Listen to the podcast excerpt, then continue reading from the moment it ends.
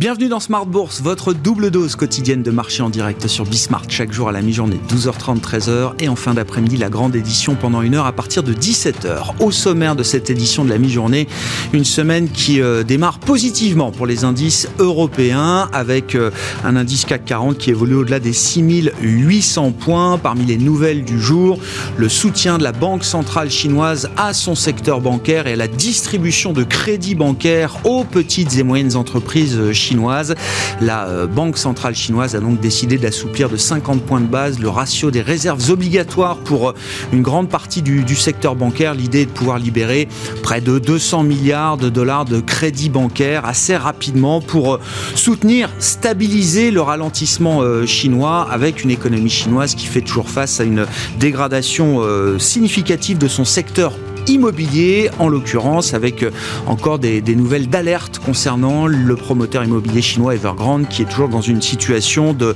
euh, presque défaut, on va dire ça comme ça, en tout cas une situation de liquidité très tendue à court terme. Voilà pour euh, la nouvelle du jour qui permet donc ce maintien des indices européens à mi-séance, une semaine qui sera marquée par des statistiques économiques et notamment sur le front de l'inflation américaine. Le chiffre sera livré ce vendredi, l'estimation d'inflation pour le mois de novembre aux États-Unis, une inflation qui va euh, d'une année sur l'autre continuer de progresser pour euh, avoisiner peut-être les 7%. On attend euh, sur un an une inflation américaine pour le mois de novembre au global qui pourrait dépasser les 6,5%, 6,7% même, nous dit le consensus des économistes en ce début de semaine.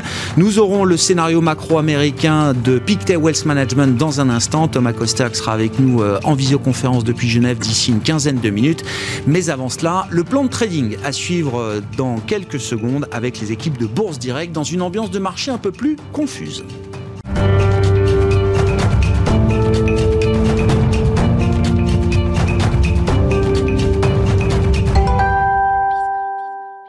Les marchés actions en Europe démarrent cette semaine du bon pied. Les infos clés à mi-séance avec Alix Nguyen. Le CAC entame la semaine sur une note positive. Le marché n'en demeure pas moins sur le qui-vive quant au potentiel retour de la volatilité engendrée par la moindre information ou commentaire au sujet d'Omicron.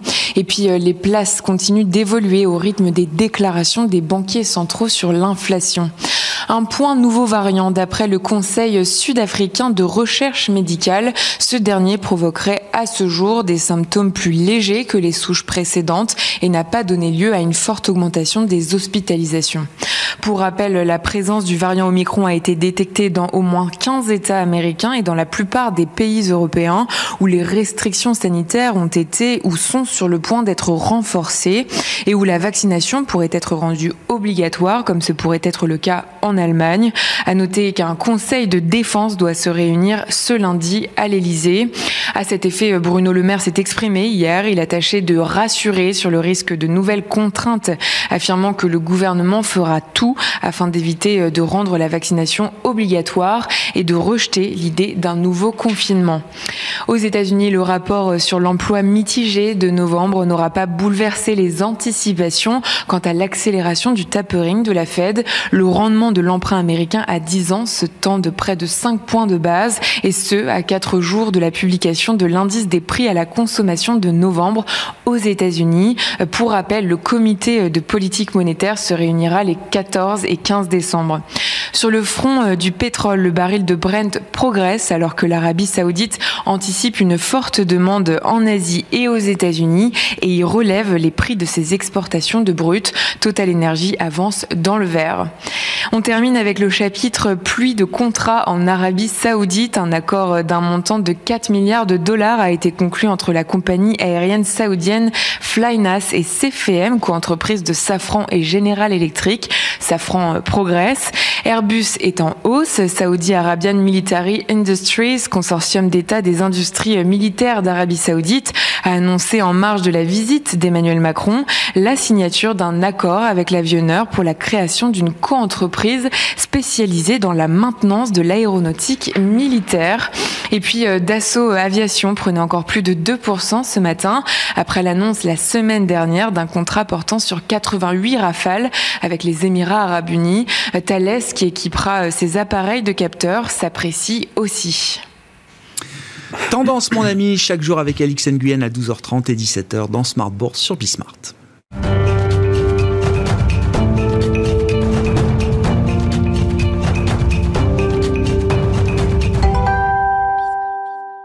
Comme chaque lundi, on fait le point sur les enjeux techniques de marché pour euh, les jours à venir. Et c'est Romain Daubry qui est avec nous, évidemment, pour le plan de trading avec Bourse Direct. Bonjour et bienvenue, Romain. Bonjour, Grégoire. Membre de la cellule info d'experts de Bourse Direct. L'ambiance du moment est confuse. Voilà le mot qui euh, résume euh, votre état d'esprit, l'analyse du marché que vous nous présentez aujourd'hui, Romain. Oui, un petit peu. On, a, on, a, on a un marché en fait qui est avant tout très technique.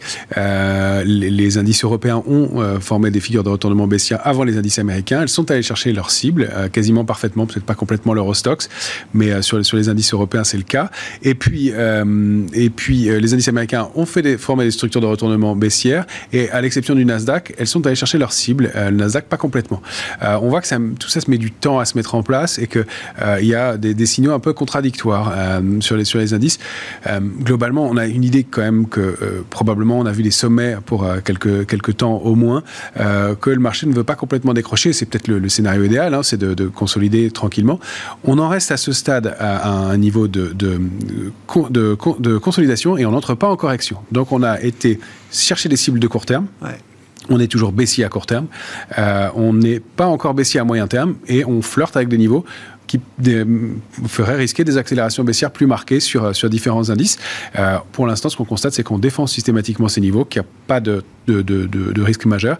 Et puis, du côté des, des marchés dérivés, des, les, éléments sont intéressants, puisque on avait ouvert 19 000 contrats futurs le, le 26 novembre, euh, le, le, le vendredi euh, ouais, 26 La baisse de 4,75% sur le CAC, hein, c'est ça 17 000 contrats, euh, 10, 2 000 de plus le lundi suivant. Et puis, tout au long de la semaine dernière, mardi, mercredi, jeudi et vendredi, on a clôturé tous les jours quasiment la même quantité de contrats, 5 à 6 000 contrats par jour. Donc des vendeurs qui, quel que soit le sens du marché, se sont débouclés. Euh, et même si on n'a pas eu un, sentiment de hausse, euh, voilà, finalement la semaine est quasi neutre. On, progresse à la semaine dernière de 0,38% euh, sur l'indice parisien. Et la semaine est quasi neutre. Et en fait, c'est un marché qui est avant tout technique, même si on a des éléments de volatilité. Et on préserve des niveaux d'alerte. et on a plus de pression baissière, plus de pression baissière. c'est ça. C'est par, parce que la pression baissière a diminué que le marché a pu se stabiliser, voire rebondir un peu. Exactement. Donc ça veut dire que ceux qui avaient pris l'initiative baissière prennent leurs bénéfices, sortent, considèrent donc que manifestement ça ne va pas aller plus loin dans l'immédiat. Ça ne veut pas dire que ça ne peut pas reprendre, mais ça veut dire que pour ce, cette, cette impulsion-là, euh, les, les, vendeurs qui avaient pris l'initiative euh, ont débouclé leur position. On se retrouve même avec 2000 contrats de moins qu'à l'origine. Donc euh, on était aux alentours de 7010 au moment du déclenchement de l'impulsion. On est 310 points plus bas et à 310 points plus bas, on arrive avec 22, 24 000 contrats de moins. donc moins de contrats que précédemment. Donc on, on a un marché qui est avant tout technique, pas de grosse prise d'initiative. On voit qu'il y a des éléments qui se passent et que ça sort vraiment des indices globalement et qu'on fait, on forme du, beaucoup de stock picking.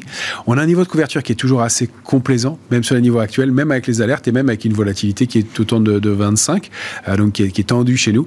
Euh, il y, a, y, a, pas mal d'éléments de, de, voilà qui, qui, qui, font penser que le marché pourrait glisser de façon complémentaire, mais on voit que pour l'instant ça reste technique.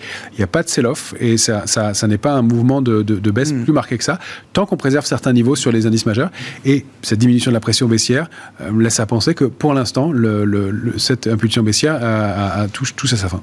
Bon, euh, vous citiez le, Nasdaq comme un contre-exemple d'une certaine manière, un indice qui n'est pas allé chercher ses objectifs à la baisse comme ont pu le faire euh, d'autres indices. Quand on regarde quand même alors le graphique ou sur une unité de temps hebdomadaire ou journalière du, du Nasdaq 100, est-ce qu'on peut imaginer quand même qu'on a là aussi marqué un pic d'une certaine manière? Probablement. C'est le deuxième. Euh, on va, on va voir le graphique du Nasdaq 100 de, de, façon hebdomadaire et journalière ensuite. Mais hebdomadaire, on avait formé euh, avec le rectangle bleu que vous voyez un avalement baissier euh, donc au mois de septembre. Mm. on, a c'est normalement une figure qui aurait de marché de des signaux de baisse marqués. Ça a été le cas. Il y a une correction, mais assez assez limitée. On est resté à l'intérieur du canal aussi de long terme. Là, on n'arrive pas à aller chercher la borne haute et on voit cet avalement baissier qui s'est développé une fois encore il y a deux semaines. Donc la bougie rouge d'il y a deux semaines a englobé la bougie précédente verte. Ça, c'est un avalement baissier en haut de marché. Deuxième avalement, c'est quand même un signe de faiblesse. En revanche, on préserve en clôture vendredi soir les les précédents tops du mois de septembre. Donc, on, ne, capitule pas et on constate même qu'en clôture vendredi soir, on reprend sur un Nasdaq qui perdait près de 3%, on reprend près d'un pour cent dans les quatre dernières heures. Donc, il y a toujours une petite résilience, des formes de, de, de, de regain, d'intérêt, même si elles sont limitées, et on préserve des niveaux d'alerte. Donc, on remonte nos seuils d'alerte, évidemment, mais un, indice qui reste quand même relativement fort et qui n'est pas, on va pouvoir le voir donc avec le graphique en journalier cette fois-ci, aller chercher encore ses cibles baissières. Et il avait formé une structure de retournement en épaule tête Elle est assez tordue. Le mouvement se met en place un peu avant. On voit qu'il y a beaucoup de volatilité à l'intérieur et on s'arrête sans aller chercher la cible. Alors c'est pour ça qu'on va positionner notre notre cible. En plus, elle correspond exactement avec la borne base du mmh. canal haussier, donc toujours un marché extrêmement technique. C'est pour ça qu'on va positionner notre alerte de court terme sous 15 146 sur le Nasdaq. L'alerte de moyen terme, elle sera assez proche, 14 526. C'est un, indice qui tient quand même extrêmement bien, même s'il y a pas mal de, valeurs qui ont des configurations. Je les regarde individuellement qui sont pas extraordinaires. Alors on a Meta, euh, Facebook, qui euh, eh bien euh, a perdu 20% depuis ses sommets, qui est une configuration qui est pas pas géniale. il y a Apple aussi qui s'inscrit dans un biseau, un grand biseau ascendant, qui est une figure de baisse et qui donne des signaux de faiblesse depuis quelques séances. Donc ça, c'est pas très engageant sur cet indice, mais pour l'instant, ça tient. On constate que le, il ne fait qu'à peine glisser, à peine corriger dans un dans un mouvement compliqué. Bon, et quand on regarde alors S&P 500 et Dow Jones, les deux autres grands indices américains, Là, on est allé chercher les, niveaux d'alerte de court terme. Hein, Exactement. Sur le, le S&P, c'était petit. La structure de retournement, on la voit pas là en, hebdomadaire, mais ça suffit à voir qu'on est allé chercher les, les 15 535, qui devient notre alerte de court terme. Et qu'est-ce que c'était? De la même façon que sur le Nasdaq, les tops du mois de septembre qu'on préserve. Donc, niveau d'alerte de, court terme, clairement, il faut préserver ce niveau-là euh, avec un risque de retournement qui serait situé sous 4284. On est sorti du canal aussi, on n'arrive pas à le réintégrer. Deuxième fois, avec avalement baissier de la même façon. Euh, voilà, on, ça sent l'épuisement de façon euh, lourde et de façon, euh, enfin, plus, sur plusieurs mois d'affilée sur les grands indices majeurs. Bon, euh, quand on regarde la, volatilité, là aussi, hein, vous le notiez, effectivement, on reste sur des niveaux de volatilité quand même un peu plus élevés que précédemment, autour de 25 en Europe, à Paris, on est même quasiment allé voir 30 sur le VIX américain, c'est ça, Romain? Exactement. Alors, on n'a pas, on n'a pas vu le cas du, Dow Jones, mais la, la, configuration est un petit peu similaire. On a bloqué autour des 34 000 500 points, qui était la première cible. On est allé chercher un peu en dessous et puis on s'est installé au-dessus. Pour le VIX, oui, euh, très intéressant graphiquement. On a ce canal baissier qui est très net, mm. euh, qui s'analyse vraiment. Euh, on voit qu'on arrive à aligner cette série de points au, dans la borne haute du canal et qu'on on s'est installé la semaine dernière au-dessus. donc la duplication de ce, canal donnerait une cible située à 43,15, un niveau de volatilité qui a été parmi les tops qu'on a connus en, juin précédemment. Donc il y a, y a quand même des risques d'accélération, même si ça se passe de façon très technique, très organisée, ce qui est en général pas propre d'un mouvement baissier qui doit être un peu brutal. Euh, eh bien, euh, on a, on a un indice qui s'installe au-dessus des 28 euh, en clôture hebdomadaire, et enfin pour la semaine dernière. Au-dessus de ce canal, il faut vraiment repasser en dessous assez rapidement, au risque d'accélérer de façon un peu plus marquée. Donc, vous voyez, on a toujours cette idée que ça se passe pour l'instant gentiment, mais qu'il ne faudrait pas grand-chose pour que le marché dérape. Pour l'instant, il n'y a pas les, les signaux d'alerte sont éloignés. Ouais, ouais, donc phase quand même où la gestion du risque est, euh, doit être une grande idée directrice là pour euh, les intervenants de marché, euh, traders sur des horizons de temps en tout cas relativement courts. Hein. Exactement. On voit que c'est très maîtrisé, très contrôlé et que c'est très observé. Tout, tout est canalisé, même la volatilité qui graphiquement fait des, des, des schémas très propres. Qu'est-ce qu'on peut dire là sur une vision euh, court terme du, euh, du, CAC 40, du futur CAC? Comment est-ce qu'on euh, est positionné là pour entamer cette semaine? Et quels vont être les niveaux techniques importants à surveiller, Romain? Eh bien, on, a, on, a, on, est toujours dans cette zone d'alerte de, de, court terme qui est sous 6845, 6866 par extension, mm-hmm. mais si on veut. Mais, et, et on a donc cette information que la pression baissière a diminué, donc c'est pour ça qu'on envisage un rebond. Il faudra clôturer au-dessus de 6845 pour revenir en zone de neutralité, et ce jusqu'à 6975, 7000 12, euh, qui resterait. Voilà, alors il y a beaucoup de niveaux intermédiaires, j'ai simplifié, mais voilà ce qu'on peut, ce qu'on peut observer. Euh, sous 6735, ça devient euh, un, peu, un peu gênant de, repasser sous ces mmh. niveaux-là. mais la zone d'alerte de moyen terme, elle est entre 6540 6660. On voit notre borne haute du canal haussier de long terme. On s'en est approché, on a rebondi dessus. La semaine dernière, plus sous, fond de rachat de short. Hein. donc même si on avait ce sentiment un peu baissier toute la semaine dernière, et on surveille cette formation, cette structure en triangle symétrique, euh, qui est pour l'instant en pointillé, mais qui est intéressante. Euh, elle, doit être, elle devrait être touchée au moins d'un côté ou de l'autre, encore une fois, pour être validée. Mais euh, la figure est probable. Normalement, c'est une figure de continuation, donc il y a plus de chances qu'elle continue vers le bas. Ça peut être aussi une figure de retournement, un peu moins de probabilité, mais ça peut être le cas. Donc à surveiller, parce que ça donnerait des cibles graphiques intéressantes dans un cas comme dans l'autre. On n'en est pas encore là, mais on surveille ces niveaux-là. La sortie en dessous de, de 735, un peu, mais 660 en tout cas, c'est sûr, et 845 en haut permettra d'en savoir plus pour le, le, déroulement des, du scénario. On voit que c'est mitigé, on voit qu'on a préservé toujours ces niveaux de Mais d'où l'idée de confusion, effectivement. C'est n'est ah, pas une dégradation euh, majeure qui nous emmènerait vers un scénario noir mais c'est quand même une phase où il faut faire attention au risque. C'est une phase où il faut faire attention. Je ne sais pas comment le dire autrement. Non, hein, mais, c'est ça, c'est délicat. et, c'est pour ça que je, je, je, trouve que c'est confus et compliqué. Euh, euh le, le, risque de, de correction euh, plus marqué, il n'est pas très grave non plus. Euh, non. Puisqu'on on, on, on, a vu quoi 5-6% de baisse hein, du pic au creux pour le CAC 40, par Exactement. exemple. Et, et, vous dites, on n'est jamais allé jusqu'à une baisse de 10% qui nous amènerait en territoire de correction. Exactement. Et si la correction se mettait en place, elle renverrait sur l'indice parisien. on a des cibles qui entre 5008 et 5009 environ, qui sont les prochains niveaux de couverture un peu dense. Donc aussi, ça, ça reste très technique. C'est intéressant, à 6006, 6007, toujours, ça servait d'amortisseur. Et donc l'accélération complémentaire, elle, elle, elle, serait vraiment canalisée euh, de, pour, l'instant, en tout cas entre 5008 5009. Euh, donc ça donne pas des, scénarios baissiers très très graves, ce serait une correction. Même le scénario du pire vous inquiète pas euh, beaucoup plus que ça. Dans un premier temps, non. Dans un premier temps, aujourd'hui. Voilà, exactement. Après, il faut voir dans la façon dont ça se produit. il vaut mieux une correction un peu, un peu marquée dans un un marché qui a quand même pris 80% depuis ses points bas. Mm. Euh, donc c'est pas, c'est pas, ce serait pas extraordinaire d'aller, d'aller perdre 8 et 10%. Quand on sort des indices, euh, Romain, est-ce qu'il y a euh, là, il y a, deux valeurs qui vous paraissent emblématiques peut-être de la situation de marché en ce moment, c'est Arcelor et LVMH. Exactement, ArcelorMittal qui forme une structure de retournement en épaule tête épaule, bien connue. on est en train de travailler en ce moment autour de la ligne de coût, ça s'articule. on a quand même de bonnes probabilités qu'elle se mette en place et qu'elle se confirme cette valeur, et c'est pour ça que je vous dis qu'il y a du stock picking à faire et peut-être qu'on doit sortir des indices.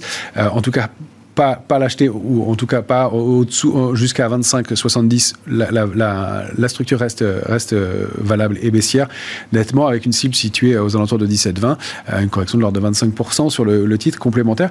Euh, c'est pour ça qu'on peut peut-être ne plus attendre grand-chose des indices, mmh. regarder individuellement certaines valeurs euh, qui seraient plus intéressantes. Il n'y en a pas beaucoup aujourd'hui sur l'indice parisien qui sont positives, et donc on a, on a ça. Alors j'aurais pu prendre aussi l'exemple de Safran, qui est pas très bien orienté graphiquement, Stellantis non plus, qui donne des signaux de vraiment de faiblesse depuis quelques temps euh, et depuis quelques semaines. Et puis on a une valeur comme LVMH. Même LVMH euh, qui, qui, donne une. Même LVMH, il faut s'en méfier bah, Qui donne des signaux de désorientation. Alors je sais que je. je on doit se méfier de LVMH. Je touche au sacro-saint valeur du luxe, mais euh, oui, il y a cette structure en triangle inversé qui est, qui est bien, bien travaillée, très propre, bien identifiée par le marché. On a buté sur la borne haute une troisième fois, en bas deux, deux fois aussi. on n'a pas formé en revanche les cinq vagues encore nécessaires au déclenchement d'une structure. Donc on pourrait avoir encore une phase de baisse, puis un rebond et un risque derrière. C'est dire que les marchés semblent s'épuiser un peu de hmm. façon globale, de façon lourde. Euh, si on regarde des valeurs comme Kering, elle s'est jamais remise de, de, de, ces baisses de l'été dernier. Elle a, elle a, rebondi, mais euh, pas, pas, pas, elle, a, elle a même pas pris la moitié du terrain qu'elle avait, qu'elle avait euh, abandonné.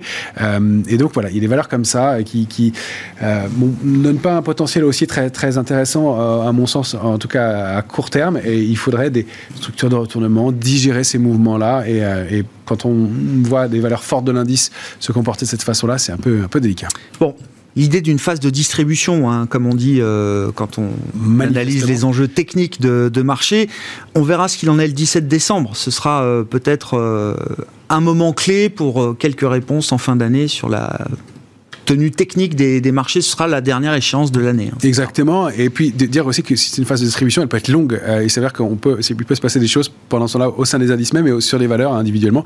Des choses qui, qui sont assez positives sur certains titres. Euh, on voit deux CRSI qui rebondit pas mal aujourd'hui, qui sont des plus petites valeurs. Hmm. Euh, il y a des valeurs qui tiennent bien. Legrand, Schneider font partie des valeurs fortes encore sur l'indice parisien. Elles, elles n'ont pas des structures de, de rebond et de continuation haussière qui sont très fortes non plus dans les médias. Merci beaucoup euh, Romain. On vous retrouve chaque lundi pour le plan de trading avec Bourse Direct dans Smart Bourse sur Bismart.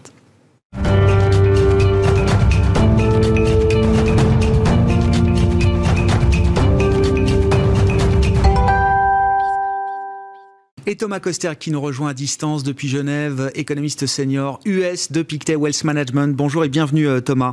On se parle euh, tous les lundis, c'est euh, l'époque de fin d'année qui le veut, l'exercice traditionnel des prévisions économiques pour l'an prochain. Thomas, quelle est l'histoire forte de l'économie américaine pour 2022 selon vous Thomas? Alors il y a vraiment euh, quatre euh, paramètres hein, que l'on regarde. Le premier, c'est évidemment euh, Covid-19. Deuxième, le monétaire. Le troisième, c'est le budgétaire. Et le quatrième, c'est l'épargne accumulée. Le, thème l'année prochaine s'articule surtout, alors si on fait abstraction hein, du, coronavirus pour un moment, mais ça s'articule surtout autour de l'épargne accumulée. On est, pour les ménages américains, je le rappelle, à plus de 2500 milliards euh, de dollars d'épargne accumulée et on pense que cette épargne accumulée peut être en partie dépensée en 2022 et ça peut compenser le retrait euh, du, de l'impulsion euh, budgétaire et monétaire qu'on verra certainement l'année l'année prochaine. Donc un scénario où une croissance qui, est, qui va en ralentissant mais quand même croissance résiliente d'après nous. Donc pour vous donner un chiffre, on a 3,4% de croissance pour les États-Unis l'année prochaine. Ouais, 3,4%. Euh, bon, ce qui est, peut-être un petit peu inférieur au consensus aujourd'hui. Je sais pas, Thomas. Euh, J'ai vu que Goldman Sachs avait encore un petit peu abaissé. On a en tête, oui, c'est ça, 4% peut-être pour le consensus euh, sur la croissance américaine l'an prochain. C'est ça, Thomas? Tout à fait, voilà, avec un peu plus de prudence sur la mesure dans laquelle les, les, les ménages vont dépenser euh, l'épargne accumulée. Nous, on s'attend plutôt à une dépense lente mais quelque part maintenu sur la durée. Donc la question, c'est en effet, quelle est votre prévision pour cette euh, mobilisation de, de l'épargne? Évidemment, le deuxième facteur un peu plus court terme, c'est la, la, question euh, des goulets d'étranglement dans les chaînes de production, euh, puisque si ces goulets d'étranglement euh, s'arrêtent, ben, on peut avoir une demande qui se remet en place assez rapidement, mais ça peut être aussi un effet, hein, quelque part, un peu un effet immédiat, mais aussi un effet qui s'évanouit ensuite par, par, par, la suite. Donc ça va être pas être évident de, de mettre, de quand, quand est-ce qu'on met exactement la fin de ces goulets d'étranglement, c'est la, c'est la, aussi la question clé pour le chiffre du PIB l'année prochaine. très intéressant, effectivement, de comprendre les variables là, qui sont importantes à suivre pour vous, économistes. Donc effectivement, à quel rythme la surépargne Covid va-t-elle être réinjectée dans l'économie? Ça nous amène au sujet de la confiance quand même, euh, Thomas. C'est-à-dire pour réinjecter, pour désépargner, il faudra quand même que les ménages américains soient en confiance, que ce soit vis-à-vis du marché du travail ou vis-à-vis de l'inflation, qui est devenu le sujet politique majeur euh, aux États-Unis. Est-ce que le ménage américain aura confiance dans la gestion du marché du travail et dans la gestion de l'inflation l'an prochain par les autorités américaines? Alors, si on regarde déjà dans le rétroviseur, on voit que les ménages américains ne se sentent pas bien d'après les enquêtes, euh, mais ils continuent à consommer de façon euh, abondante. Donc, on a une très forte consommation, et en particulier sur les biens. Euh, donc, quelque part, si on regardait juste les indicateurs de confiance des consommateurs, on aurait fait fausse route ces derniers mois. Donc, moi, j'aurais tendance à être un peu temporiser ces indicateurs de confiance qui sont en effet peut-être trop guidés par l'inflation et l'inflation perçue, euh, mais qui, à mon avis, ne mettent pas assez en valeur euh, cette épargne euh, accumulée. Donc évidemment, il faudra continuer à regarder cette confiance des consommateurs, mais on sent que la confiance est un peu trop... Il y a des, un peu des distorsions liées à l'inflation et à, à cette perception de l'inflation, et aussi au côté politique euh, autour de cette inflation avec le gouvernement Biden qui est vu assez, euh, assez sévèrement. Mais voilà, encore une fois, le consommateur américain continue de dépenser. Euh, sur le marché du travail, on voit les, les, voyants sont, sont, encore au vert. Et autre chose importante, hein, le, le, le, robinet du crédit continue à couler de façon abondante aux États-Unis, notamment sur les cartes de crédit. Donc ça aussi, c'est un signal assez positif pour la consommation. Conclusion de tout ça euh, sur le plan de la politique monétaire, euh, Thomas, vous dites que euh, en menant trois hausses de taux en 2022, la Fed n'entraverait pas la bonne course de l'économie américaine. Tout à fait. Hein. Encore une fois, il faut regarder la politique monétaire euh, contre là où est l'économie. L'économie est quand même en bonne forme. On a un taux de chômage qui, rappelons-le, est à 4,2%. Alors, certes, on peut discuter sur euh, le taux d'activité ou le taux de participation, euh, mais quand même, on a une économie qui est quasiment revient à son potentiel. Donc, c'est le moment, quelque part, de resserrer la politique monétaire. Or, en fait, la Fed, si on regarde ce prisme-là, la Fed est quelque part en retard par rapport au cycle économique et trois hausses de taux restent relativement, alors j'insiste sur le mot relativement, mais relativement inoffensive par rapport à l'état de l'économie qui euh, se porte quand même euh, très bien et qui est de retour au potentiel, voire même le marché de l'emploi qui entre une zone de plein emploi.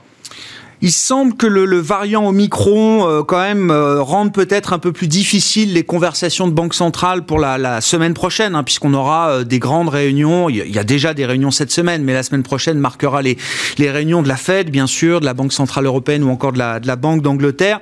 Comment est-ce que le variant Omicron s'invite dans l'équation de politique monétaire de la Réserve fédérale américaine à ce stade, Thomas?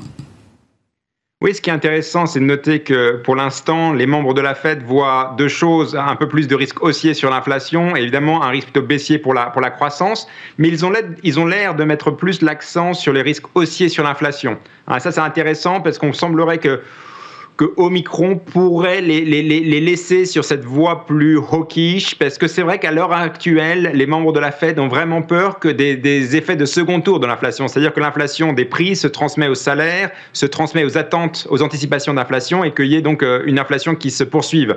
Or, euh, voilà, cette, cette, cet intérêt pour l'inflation, ce focus sur l'inflation, fait que la Fed pourrait rester euh, hawkish à court terme et donc continuer cette rhétorique d'une potentielle accélération de la fin du QE. Sur le marché du travail, euh, Thomas, quel est le niveau de tension aujourd'hui? Vous l'avez souligné, effectivement, le dernier rapport montre euh, du côté de l'enquête des ménages un taux de chômage à 4,2%. Euh, on, est pas très loin des plus bas euh, historiques. Hein. On avait vu 3,5% euh, euh, lors des, précédentes années. Il y a une grande question sur qui participe ou qui ne participe plus au marché du travail américain. On a vu sur le rapport du mois de novembre une légère remontée du taux de participation à 62,8%, je crois, Thomas. Est-ce que vous estimez qu'au cours de l'année 2022, on puisse, le marché du travail américain puisse encore réattirer une partie de ceux qui n'y participent plus. Oui, alors d'après moi, le vrai sujet, c'est en fait l'immigration aux États-Unis. Hein. Ce qui s'est passé pendant la crise du coronavirus, c'est que l'immigration euh, s'est quasiment arrêtée. Or, on sait que c'est un peu l'huile dans les rouages hein, du marché du travail américain. Euh, là, ce qu'on a vu sur les derniers chiffres, ce qui est intéressant, c'est qu'on a vu une forte poussée euh, de, l'immigration, que moi je regarde à travers l'estimation du nombre de personnes qui sont nées à l'étranger aux États-Unis. Mais bref, on a vu quand même donc, cette immigration remonter très fortement. Alors là, par contre, avec le risque Omicron, on pourrait penser que cette immigration pourrait euh, potentiellement euh, décélérer dans les prochains mois si les frontières euh, se mettent à se fermer à nouveau. Mais j'ai quand même bon espoir que si on fait abstraction de Omicron plus tard dans l'année 2022, que l'immigration revienne et que ça redonne un peu de l'huile dans les ruages du marché du travail américain qui, selon moi, est tendu à l'heure actuelle, y compris pour des raisons structurelles, notamment les, le, départ en retraite en masse et aussi des nouvelles attitudes par rapport au travail. Oui, effectivement, euh, nouvelle manière de, de, travailler. de ce point de vue-là, je veux dire, la poussière n'est peut-être pas complètement retombée avec une pandémie qui reste malgré tout euh, présente dans nos, nos vies euh, quotidiennes. Merci beaucoup euh, Thomas. Thomas Coster qui était avec nous pour cet éclairage macroéconomique américain chaque lundi à la mi-journée dans Smart Bourse sur Bismart. Thomas qui est économiste senior en charge de suivre les États-Unis chez Pictet Wealth Management à Genève. Voilà pour cette édition de la mi-journée de, de Smart Bourse. La semaine commence bien sur les On se retrouve ce soir en direct pour la suite des épisodes à 17h sur Bismart.